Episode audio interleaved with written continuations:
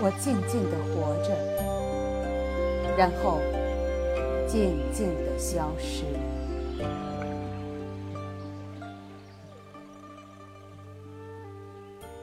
当你凝神观看，亿万像自己一样的人静静生活一段时间，然后静静消失了。这情形既恐怖又美丽，既壮观又无奈。当年悉达多在菩提树下看到的，一定就是这一情景。每个人都万分看重自己的生命，而且对这个生命为什么会出现，为什么会消失，它的存在有没有意义这些问题，终身孜孜以求，不能释怀。但是，无数的哲思，无数的冥想，无数的修行。都不能真正为生命赋予意义，因为从宏观看，从生命在宇宙间的位置来看，人无论如何都找不到生命的意义，这让人感到无力、无奈。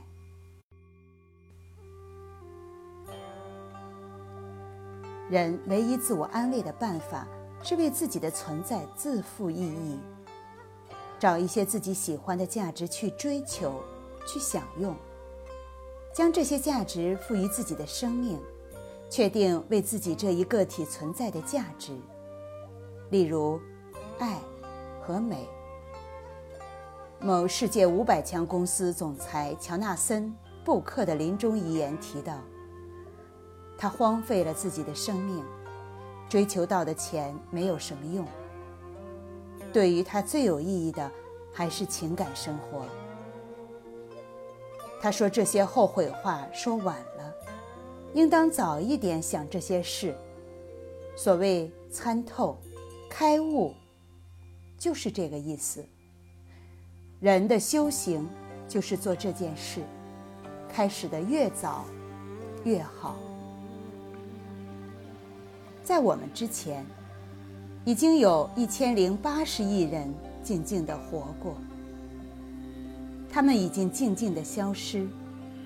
现在活着的有七十亿人，而我就是其中之一。我静静的活着，在不久的将来，我也会静静的消失。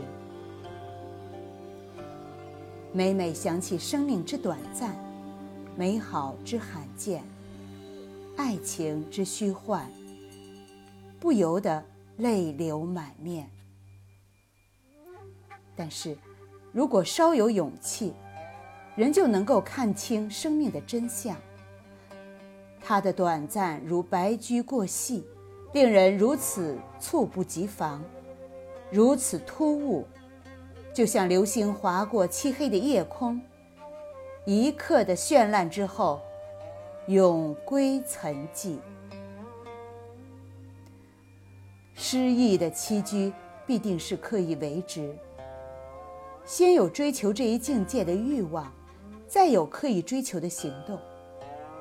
所谓行动，其实也只是在想象之中，把自己想象为一只自由飞翔的鸟，在世界的枝头短暂的停留。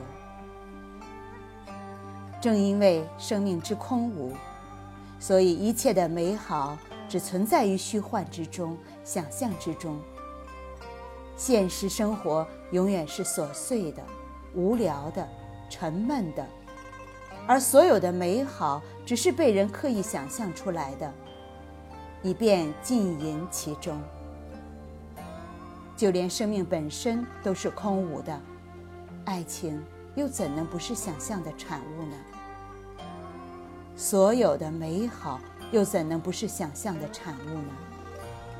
难道他们真的能够在这个平庸无趣的俗世上存在吗？即使真的存在了一刹那，难道能够持久吗？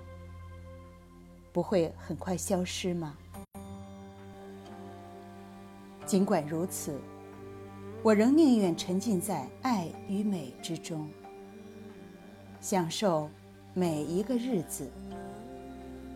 尽管明知一切只在想象之中，尽管明知一切终将逝去，消失的无影无踪。